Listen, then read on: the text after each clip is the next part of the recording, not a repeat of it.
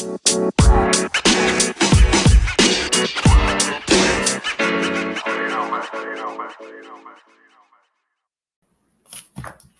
Hola, hola mi gente bonita, ¿cómo se encuentran el día de hoy? Muchas gracias por estar aquí en este su café literario. Yo soy Leti Narciso y me da un gusto enorme que estén otra vez este viernes aquí conmigo. Pues bueno, me van a escuchar un poquito ronca, ¿eh? Pero es que esta semana me fui al circo que vino acá, este, en donde yo vivo. Y bueno, a mí me encanta esos espectáculos. Y me la pasé gritando, ya sabrán. También recordé mucho la carpa de agua para elefantes. Pero bueno, les cuento que les traigo el día de hoy. Es un libro un poco crudo eh, que nos eh, toca temas muy fuertes, muy sensibles sobre aquella época nazi lamentable de nuestra historia como humanidad, pero que pues bueno, se tiene que conocer. Eso es parte del aprendizaje, conocer la historia para poder aprender de esos errores que hemos tenido a lo largo de toda la, la existencia de la humanidad. Así que bueno, están advertidos. El libro del día de hoy es Los hornos de Hitler, de Olga Leyer. Bueno, así que ya saben que nos vamos al libro. Los hornos de Hitler, de Olga Lengel. Capítulo 3. La Barranca 26.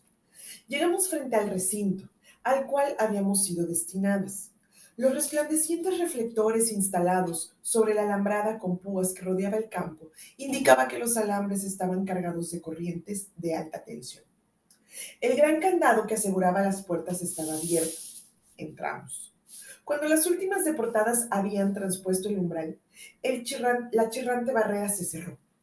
Nuestra vida pasada quedaba del otro lado de aquella portalada en adelante.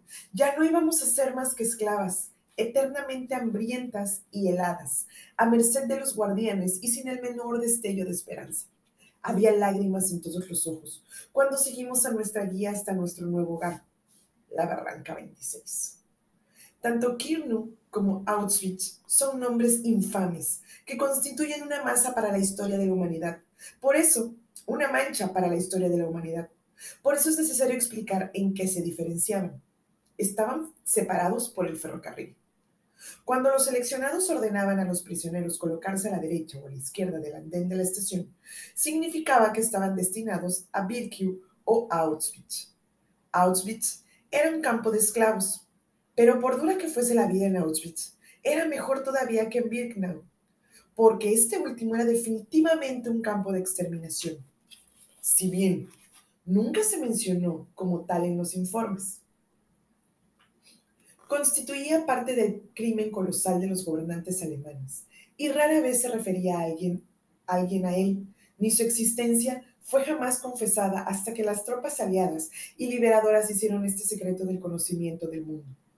En Auschwitz había numerosas fábricas de guerra en pleno funcionamiento, como la Dawn, la Siemens y la Krupp Todas estaban dedicadas a la producción de armamentos.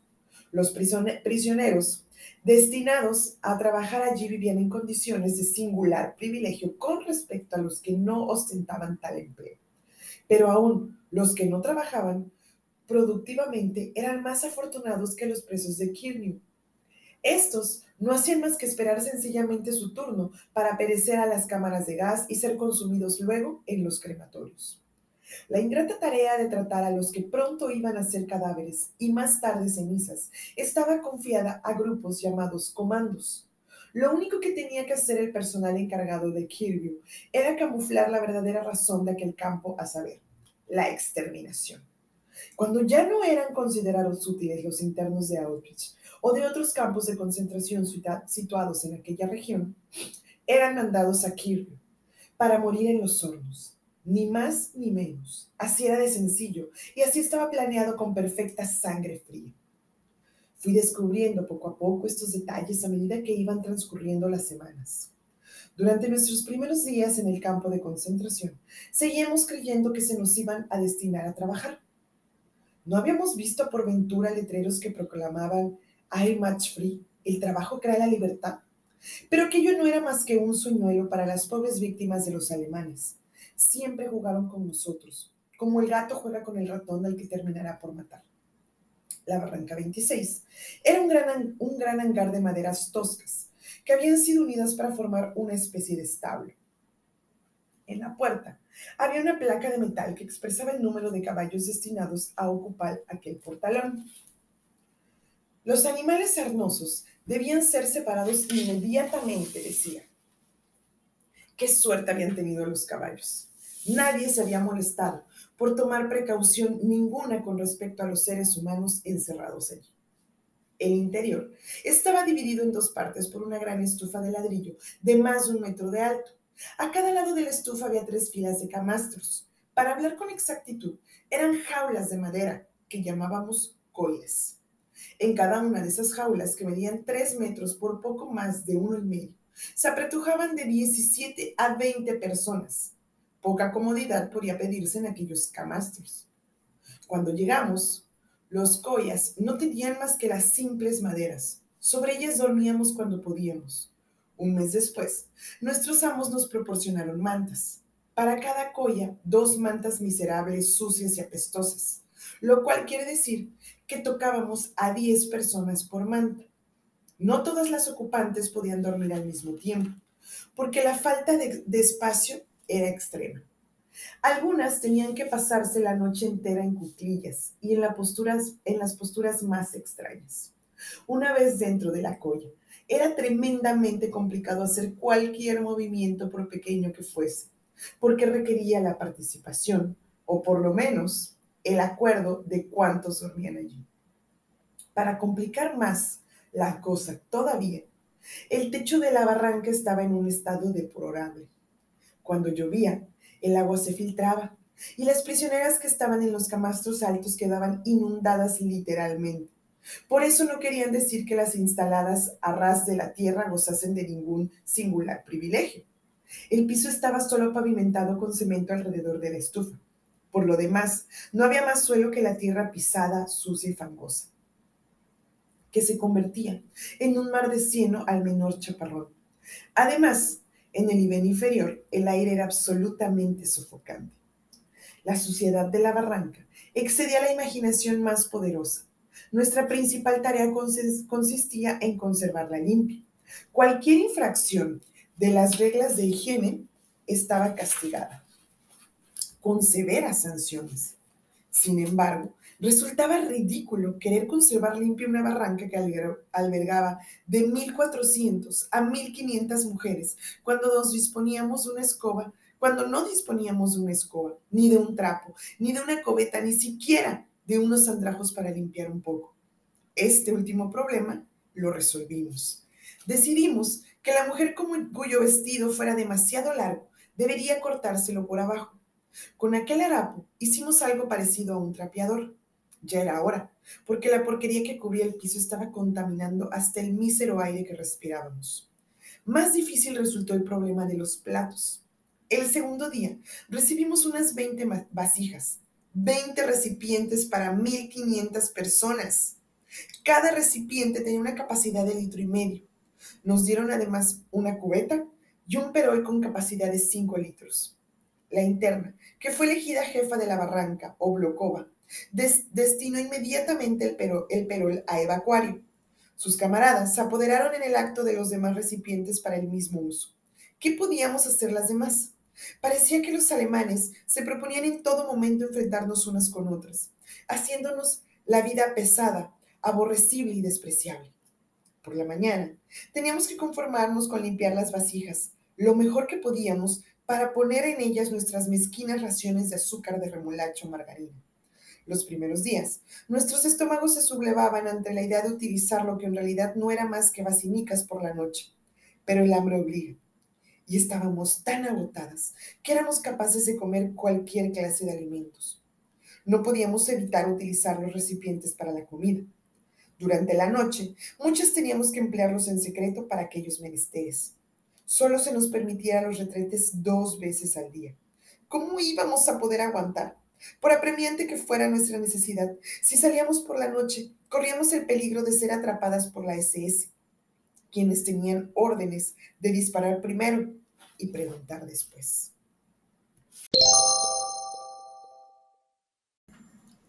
Capítulo 4. Las primeras impresiones. Hasta dos días después de quedar instaladas en las collas, recibimos nuestra primera comida matutina, que solo era una, una taza de cierto líquido insípido y negruzco, al que pomposamente llamaban café. A veces nos daban té. A decir verdad, apenas se advertía diferencia entre las dos bebidas. No estaban azucaradas, aunque eso consistía en eso consistía toda nuestra comida, sin una miga de pan, mucho menos un miserable mendrugo. Al mediodía tomábamos sopa. Era difícil averiguar cuáles eran los ingredientes que integraban aquella pócima. En circunstancias normales, hubiera sido absolutamente imposible tragársela. Solo resultaba repugnante. A veces no teníamos más remedio que taparnos las narices para poder consumir nuestras raciones, pero había que comer y teníamos que dominar nuestro asco. Cada mujer se tragaba el contenido de la vasija que le tocaba de un golpe, porque, dicho sea de paso, no teníamos cuchara, como niños que pasan una medicina amarga. Lo que integraba la sopa variada, indudablemente en conformidad con la estación. Variaba, pero el sabor era siempre el mismo. Allí había sopas de sorpresa. En aquel líquido pescábamos de todo. Botones, marañas de pelo, hilachas, latas, llaves y hasta ratones. Un buen día, alguien encontró un pequeño alfiletero en el cual había hilo y unas cuantas agujas. Por la tarde, recibíamos el pan nuestro de cada día, una ración de seis onzas y media. Era pan negro, con una proporción extraordinariamente alta de serrín. Resultaba doloroso e irritante para las encías, que se nos habían ablandado por la mala alimentación. La carencia total de cepillos de dientes y de dentríficos, por no decir del uso asqueroso de los recipientes, hubiera hecho inútil cualquier tratamiento. Además de la ración diaria de pan, recibíamos por la noche un poquitín de compota de remolacha o una cucharada de margarina.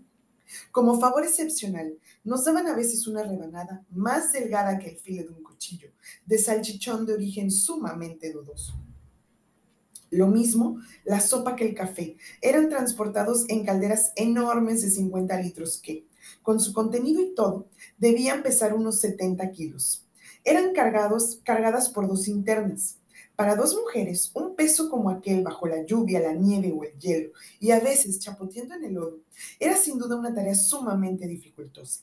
De vez en cuando, las cargadoras derramaban el líquido hirviente y se producían quemaduras graves aquel trabajo hubiese resultado duro para los hombres, y estas mujeres no estaban acostumbradas a labores manuales, y además su condición física dejaba mucho que desear. Pero a los administradores alemanes les encantaba tales paradojas. Con frecuencia, colocaban a los analfabetos a desempeñar trabajos de oficina y reservaban las tareas de trabajo forzados a los intelectuales más débiles. En cuanto llegaba la caldera, la Stubensiens que tenía a su cargo la responsabilidad del servicio dentro del bloque, procedía a la distribución de la sopa o del café. Pero tales puestos, la Blokova elegía a las internas más corpulentas y brutales, sobre todo si sabían manejar el garrote. Las Stubendiens, dignatarias temidas de las barrancas, barracas, siempre tenían la oportunidad de darse el gustazo, de ensayar sus caprichos cachiporras sobre la espalda de sus compañeros de cautiverio, cuya conducta dejaba algo que desear. Porque, al ver el perol, algunas mujeres no eran capaces de dominarse y se abalanzaban sobre la basofia como animales que luchan por su vida. El líquido que contenía el perol era vertido en las 20 vasijas de cada barraca. Cada vasija era a su vez repartida entre las ocupantes de una coya. La cuestión de quién sería la primera daba pie a muchas trifulcas. Por fin se estableció un sistema. La que ocupaba el primer puesto o la que se le concedía cogía, la vasija bajo los ojos ansiosos de sus 19 vecinas de Coya. Celosamente, iba contando ellas cada trago, vigilando al más mínimo movimiento de su nuez y de su garganta. Cuando había consumido los tragos, tragos que le correspondían, la segunda le arrebataba las cacerolas de las manos y trasegaba vorazmente su ración de pestilente líquido. ¡Qué espectáculo tan más bochornoso! Porque nadie conseguía calmar su hambre. Solo había una cosa que me desconcertaba más que eso. Era ver a una mujer buena e inteligente agacharse sobre un charco de agua y beber con ansiedad para aplacar su sed. No podía ignorar el peligro que corría al beber aquel líquido impuro, pero muchas prisioneras habían caído ya tan bajo que les resultaba totalmente indiferente. La muerte no significaba más que una liberación. Cada vez que recuerdo los primeros días que pasamos en el campamento de concentración, me recorre un escalofrío de indescriptible terror por la espalda. Era un terror que se sentía, aunque no hubiese motivo concreto para ello, y que estaba constantemente estimulado por acontecimientos extraños cuyo significado yo trataba en vano de descifrar. Por la noche, el resplandor de las llamas de las chimeneas que se elevaban sobre la panadería misteriosa se advertía por los resquicios de las paredes. Los gritos de los enfermos o de los heridos han, caído en los camiones dirigidos a un destino desconocido. Nos atacaban los nervios y hacían nuestra vida más desgraciada todavía. A veces oíamos tiros de revólver, porque los guardianes de la SS utilizaban sus armas a placer. Por encima de aquellos ruidos se escuchaban las órdenes transmitidas a gritos. Nada era capaz de hacernos olvidar nuestro estado de esclavitud. ¿Cómo era posible que existiesen condiciones así en la Europa del siglo XX? Nuestros corazones escapaban tras los seres queridos de los cuales habíamos sido separadas. Los administradores del campo comprendían nuestras añoranzas, Dos días después de haber llegado, se nos dieron tarjetas postales con el permiso de informar a las personas que habíamos dejado detrás de que estábamos en buen estado de salud. Pero se nos obligaba a dar un dato equivocado. En lugar de indicar que las tarjetas estaban fechadas en Birkew, teníamos que fecharlas en Wolsey. Aquello me olió mal inmediatamente y renuncié a mi privilegio de escribir. Sin embargo, la mayoría de mis compañeras aprovecharon la ocasión para comunicarse con el mundo de fuera. Había quienes inclusive recibían contestación cuatro o cinco semanas después. Hasta agosto, no caí en la cuenta de a qué se debía que las autoridades alemanas les interesara aquella correspondencia. Había llegado otro, otro tren a Auschwitz-Birkenau y muchos de los deportados abrigaban la esperanza de que las buenas noticias que habían recibido del campo cuando estaban en, su casa fuesen verdaderas, con lo cual se confiaron y no tomaron ciertas precauciones que podría, pudieran haberles evitado la deportación. Otros aseguraban que las tarjetas recibidas por ellos de los internos habían servido a las autoridades alemanas para seguirles la pista. Por tanto, el truco de las tarjetas postales había surtido un triple efecto. Había engañado a las familias de los prisioneros, que ya de por sí eran muchas veces candidatas a, la deportación. Habían descubierto el paradero de muchas personas que buscaban la Gestapo. Y gracias a la falsificación geográfica, desorientada de la opinión pública en las regiones de los prisioneros y a los países extranjeros en general. Mientras tanto, las que gozaban de buena salud eran víctimas de toda clase de tribulaciones en las collas. Las maderas habían sido cableteadas por manos torpes y se abrían fácilmente cuando sobre ellas se cargaba un peso o una presión excesiva. Cuando se caía la tercera hilera, arrastraba consigo a la segunda y aplastaba unas 60 mujeres. Cada accidente ocasionaba muchas lesiones y fracturas. No podíamos atender a la persona herida porque no disponíamos de escayola para enyesar los huesos rotos. A veces teníamos ocho y hasta diez accidentes de ese tipo en una sola noche. Cuando las collas estaban atiborradas hasta el punto de quebrarse, surgían con demasiada frecuencia incidentes entre las internas. Durante el día, la varaunda que reinaba en la barraca nos hacía aborrecernos y detestarnos mutuamente. Hasta los temperamentos más pacíficos sentían a veces arrebatos de ira que las impulsaba a intentar estrangular a sus vecinas. Por la noche, la exasperación llegaba a su punto máximo debido a la proximidad física. La interna, que tenía que trepar hasta la tercera fila de collas, molestaba accidentalmente a alguna ocupante de la segunda, se armaba entonces una terrible pelotera. Otra dejaba caer quizá un zapato en la que había escondido un mendrugo de pan a ello sucedía una violenta trifulca en la cual se deslizaban inclusive acusaciones de robo. Durante la noche, en medio de los sollozos y gemidos, las prisioneras no cesaban de gritar constantemente. Quítame el pie de la boca. Imbécil, por poco me sacas un ojo. Apártate, me estás ahogando. Déjenme salir, se lo suplico, tengo diarrea, es necesario que salga. Pero la dientes replicaba. Estás loca. ¿A quién se les ocurre salir de la barraca durante la noche? Dispararán contra ti, te matarán a tiros, no se te ocurra ni pensarlo. En una de las primeras noches, la blocaba nos reunió a todas para que presenciáramos la deplorable conducta de una de las prisioneras que padecía diarrea. Había pertenecido antes a lo mejor de la sociedad de su ciudad. Se echó a temblar como un niño a quien pescan haciendo una travesura y se excusó en términos implorantes. Perdónenme, por favor. Estoy, estoy tremendamente avergonzada, pero no pude remediarlo. Las patrullas de la SS llegaban con frecuencia a las barracas a medianoche, aprovechando gustosos cualquier ocasión para castigar a los responsables del alboroto, incluso a las que se habían caído de las collas, si se trataba de mujeres que no habían podido evitar su caída. Los alemanes las obligaban a limpiar con las manos cualquier rastro de sangre que hubieran dejado. Cuando me enteré de que la jefa de nuestra barraca, una polaca llamada Irka, llevaba ya cuatro años en el campo de concentración, me tranquilicé. Lo malo que tenía esta corpulenta y ruda mujer, que nadie podía faltar a la lista, el resto de su autoridad lo habían delegado en auxiliares, escogidas por ella misma, entre las internas más brutales. Pero menos mal, el hecho de que que hubiese vivido cuatro años ahí indica que era posible subsistir en Birkew yo esperaba que no tuviese que aguantar años para salir de aquel infierno. Sin embargo, cuando le expresé a Irka mis pensamientos, no me dejó muy esperanzada. Pero, ¿crees que te van a respetar la vida? se burló. Te estás empeñando en meter la cabeza en la arena. Todas las que están aquí serán asesinadas, excepto muy raros casos en los que se dará algunas unos cuantos meses más de vida. ¿Tienes familia? Le describí las circunstancias en que me habían llevado a mis padres y a mis hijos conmigo y le conté cómo nos habían separado cuando llegamos al campo. Se encogió de hombros, con aire de indiferencia y me dijo firmemente, bueno, puedo asegurarte que ni tu madre, ni tu padre, ni tus hijos pertenecen ya a este mundo.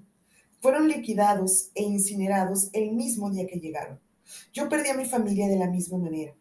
Y otro tanto les ha pasado a todas las internas antiguas que hay aquí. Me quedé petrificada al escucharlo. No, no, eso es imposible, murmuré. Aquella tímida protesta sacó de, quicio a la jefa de bloque. Pues que no me crees, míralo con tus propios ojos. Me gritó llevándome casi a rastras a la puerta con ademán de energúmena. ¿Ves esas llamaradas? Ese es el horno del crematorio. Pero te advierto que no lo vas a pasar bien si dejas trascender que lo sabes. Será mejor que lo llames por el nombre que le hemos dado, la panadería. Cada vez que llega un nuevo tren, los hornos no se dan abasto en su trabajo y los muertos tienen que esperar un día o dos para ser quemados. ¿Acaso sea tu misma familia a la que están incinerando en este momento? Cuando vio que yo no era capaz de pronunciar una sola palabra, tan muda había quedado en mi desesperación, una tristeza voluptuosa sumó a su voz. Primero queman a los que no pueden utilizar, a los niños, y a los viejos. Todos los que mandan colocar del lado izquierdo en la estación son enviados directamente al crematorio. Me quedé como muerta. No lloré. Estaba a punto, menos que inerte. Examen. Inmediatamente después de llegar, cuando los apartaron a un lado, Dios mío, y yo que puse a mi hijo pequeño al lado izquierdo. Con mi estúpido amor maternal les dije la verdad, que de que no tenía todavía 12 años. Yo quería evitarle los trabajos forzados y lo que he hecho ha sido matarlo. No soy capaz de recordar nada de lo que pasó durante el resto de aquel día. Me tiré sobre el fondo de mi colla en un estado verdadero de coma. A eso de la medianoche alguien se me acercó y me estuvo sacudiendo un buen rato. Abrí los ojos.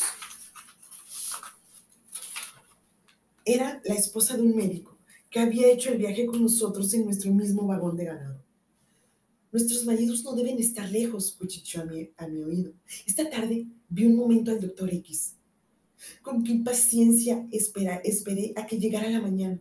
Había decidido, costara lo que costara ver a mi marido. Pensaba decirle lo que había averiguado. A lo mejor él podía desmentir aquel perverso embuste, desobedeciendo las órdenes y exponiéndome a que me sorprendiera algún guardián de la SS. Me escapé de la colla al amanecer a la entrada de la barraca, advertir que había un grupo de prisioneros con uniformes de convictos. Según me acerqué, caí en la cuenta de que eran inspectores. temerariamente porque ya entonces no tenía miedo, osé pedirles ayuda. Ellos se negaron a darme información alguna. Si los pescaban dándome cualquier dato, significaba una sentencia de 25 azotes. Pero no desistí por eso, supliqué, imploré. Por fin logré convencerlos de que avisaran al doctor X. Cuando apareció, me informó que mi marido no estaba muy lejos. Aquello me dio ánimos una vez más. Tenía que verlo. Él debía saber lo que yo sabía. Como obcecada, continué vagando por una y otra parte preguntando por él. Tres veces me golpearon los centinelas alemanes porque andaba por una sección de campo donde no tenía derecho a estar. Pero los golpes no me importaban. Tenía que encontrar a mi marido. Por fin, ¿cuánto tiempo llevó? Lo localicé. Aunque había perdido mi sensibilidad con las primeras experiencias que me había tocado sufrir en el campo de concentración, la sorpresa que me llevé fue extremadamente dolorosa cuando vi de nuevo a mi esposo. Él, que siempre fue tan delicado y escrupuloso con su atuendo personal, el doctor Miklos Lengel, director de un hospital cirujano ejemplar, humano, espléndido, siempre tenía un aspecto, eh, siempre tenía un aspecto desastroso, sucio y harapiento, amén de demacrado. Le habían afeitado la cabeza y estaba vestido con un uniforme de criminal. Él también me miró, con ojos que no daban crédito a lo que veía. Yo llevaba un vestido andrajoso que apenas me cubría el cuerpo, mis pantalones a rayas y mi cabeza rapada. Por lo visto, se extrañó más él que yo al verme. Qué lejos estaba yo de aquella mujer que había sido su esposa y compañera en los días felices. Nos quedamos en silencio, sin lograr dominar nuestras emociones. Por fin, una voz transitada de desaliento me dijo, mira dónde hemos llegado. No se expresó con precisión, pero lo comprendí. Veinte años de intenso esfuerzo de trabajar y de ilusión por el porvenir, para terminar allí, siendo esclavos del tercer Rich. Estábamos junto a la alambrada de púas y no nos atrevíamos a movernos. En cualquier momento podían descubrirnos los centinelas. Con las manos con las menos palabras que pude le conté lo que me había dicho la Blokova sobre la muerte de nuestros hijos y de mis padres. Hablaban, sin excepción, en un tono de voz que soplaba, que sonaba con ecos extraños en mis oídos. Mientras pronunciaba estas palabras, la faz de mi hijo más pequeño, Thomas, apareció junto a mí. Una vez había asegurado que nada malo podría ocurrirle jamás mientras su padre y su madre estuvieran con él. Le dije, no me cabía en la cabeza que seres humanos, aunque fuesen alemanes, tuviesen entrañas para matar a niños pequeños. ¿Puedes tú creerlo? Si es verdad, ya no hay motivo ninguno para seguir viviendo. No tengo por qué sufrir. Poseo todavía mi veneno. Puedo poner fin a todo ahora mismo. Un profundo silencio siguió a mis palabras. No abrió siquiera la boca. Sus rasgos fisionómicos fatigados no reflejaron emoción alguna. Yo no fui capaz de adivinar los tormentos que había podido sufrir. Yo no puedo decirte que tengas que vivir forzosamente a pesar de todo, murmuró por fin. Sin embargo, debes esperar. Había comprendido la profundidad de mi desesperación. Después de otra pausa, añadió con voz ronca. ¿Quieres darme la mitad de tu veneno? Me encontraron el mío. Me inclinaba para sacar de la cápsula del forro de mi bota cuando cambió de parecer. No, no lo quiero. A lo mejor lo necesitas tú todo. Para mí siempre será más fácil hallar otro procedimiento que para ti, que eres mujer. En aquel momento los guardianes alemanes nos divisaron. Nos dieron golpes salvajes y latigazos. Se nos empujó a cada uno hacia ese bloque. Ni siquiera tuvimos tiempo de decirnos adiós. Ellos estaban ya derrotados, me gritó cuando los guardianes se lo llevaron. Pronto nos volveremos a ver. ¡Valor! Al día siguiente, los hombres fueron trasladados del campo. Cuando volví a mi barraca me encontré con un compañero que había viajado con nosotros en el tren. Su hijo de 16 años estaba junto a él. ¿Ha visto usted a mi Thomas? Le pregunté haciéndome vanas ilusiones. Sí, lo vi en la estación, me contestó él, cuando lo separaron de su abuela. Fue mandado con los niños al otro lado de los andenes, allá. Me señaló con el dedo en la dirección de la panadería. En el bloque 2, añadió el joven. Allí hay una oficina en la que los internos son registrados y tatuados. Vaya allí inmediatamente. Dígale que su hijo tiene 12 años. ¿Acaso logre que lo vuelvan a admitir en el campo? Partí en el acto hacia el bloque 2. ¿A dónde corre con tanta prisa? me preguntó un prisionero alemán. Estaba viendo, vestido con uniforme de condenado y en el pecho llevaba un triángulo verde. El triángulo verde indicaba su origen alemán. Estos eran los criminales comunes, quienes ostentaban muchas veces cargos importantes en el campo. Voy a procurar que trasladen a mi hijo un batallón de trabajo, le contesté. ¿Dónde está? No sé, Pero ayer que se lo llevaron al otro lado de las vías del ferrocarril. Entonces olvídese de ello, me aconsejó con gesto de resignación. Tengo que dar con él. No exhalé un gemido, pero noté que se me llenaban los ojos de lágrimas. Es inútil, me dijo. No hay quien encuentre a nadie allí. Necesito encontrar a mi hijo, repetí obstinadamente. Sería mejor que se preocupara por sus tribulaciones personales, me recomendó. Todavía es usted joven y puede salvar su pellejo. Se da muestra de que es capaz de conducirse razonablemente. Pudiera ser que reciba lo que necesita para comer y para vestirse. Eso es lo único que interesa. Apareció corriendo una mujer con uniforme de la SS. Empuñalaba una fusta con correas de cuero y alambres de hierro. Reconocí a Hayes, una de las comandantes más temidas del campo. El criminal alemán extendió una mano para protegerme. No le pegue, dijo. Es una recién llegada. Está buscando a su hijo. Se lo llevaron ayer del otro lado de las vías. El criminal le hizo una seña y la comandante pareció calmarse. Todo lo que tenía ella de gorda y fea lo tenía el otro de atractivo físicamente. Se olvidó de mí y miró con interés al criminal. En su mirada asomó una expresión de voracidad y deseo. Aquellas cosas se comprendían perfectamente en el campo. El convicto llevaba un traje de preso relativamente limpio y cosa rara no tenía afeitada la cabeza. Pero claro, no era prisionera político, sino un criminal homicida. La mujer se echó a reír y se acercó más a él. Yo corrí. De momento me había ahorrado un vapuleo. Mi, hermoso protector masculino había conseguido gracia para mí de, una mujer de la SS. El mundo creado por los alemanes no tenía pies ni cabeza.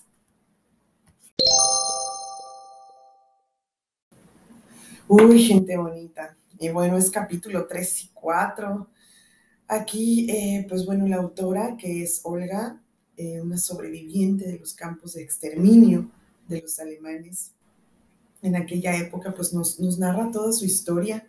En los capítulos 1 y 2 nos narra un poco de su historia, eh, de su vida antes de todo este pues infierno que ella vivió, cómo fue que llegaron ahí y cómo su vida cambió tan rápido. La verdad, este, se siente, se siente el sentimiento con el que ella lo cuenta. Es un libro pues muy especial por esto, porque es la sobreviviente la que nos escribe, la que nos narra todo lo que vivió, todo lo que vio en ese campo de, concentración.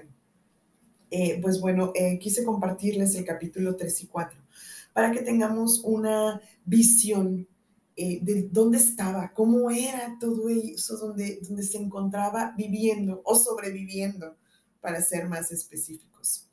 Eh, cómo eran las comidas, cómo convivían, cuántas personas habían, la vestimenta, eh, las personas rapadas, ¿no?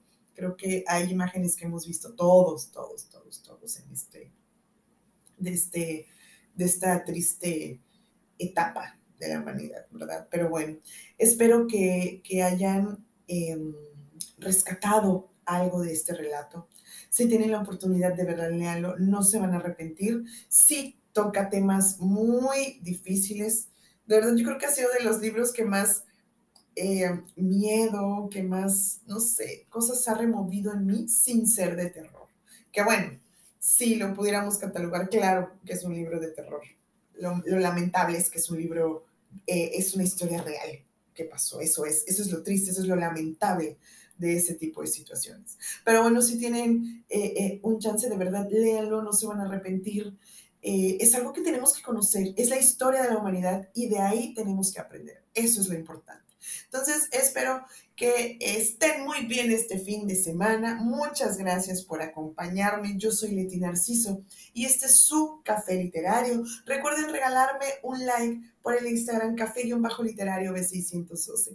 Los quiero mucho. Descansen este fin de semana. Feliz regreso a los que ya tuvieron dos semanitas de, de descanso. Supongo que son eh, chicos, adultos que estén en escuela, ya regresan este lunes. Si tuvieron eh, vacaciones laborales, también regresen con toda la actitud y todos cargados de energía. Los quiero, les mando muchos besos. Bye.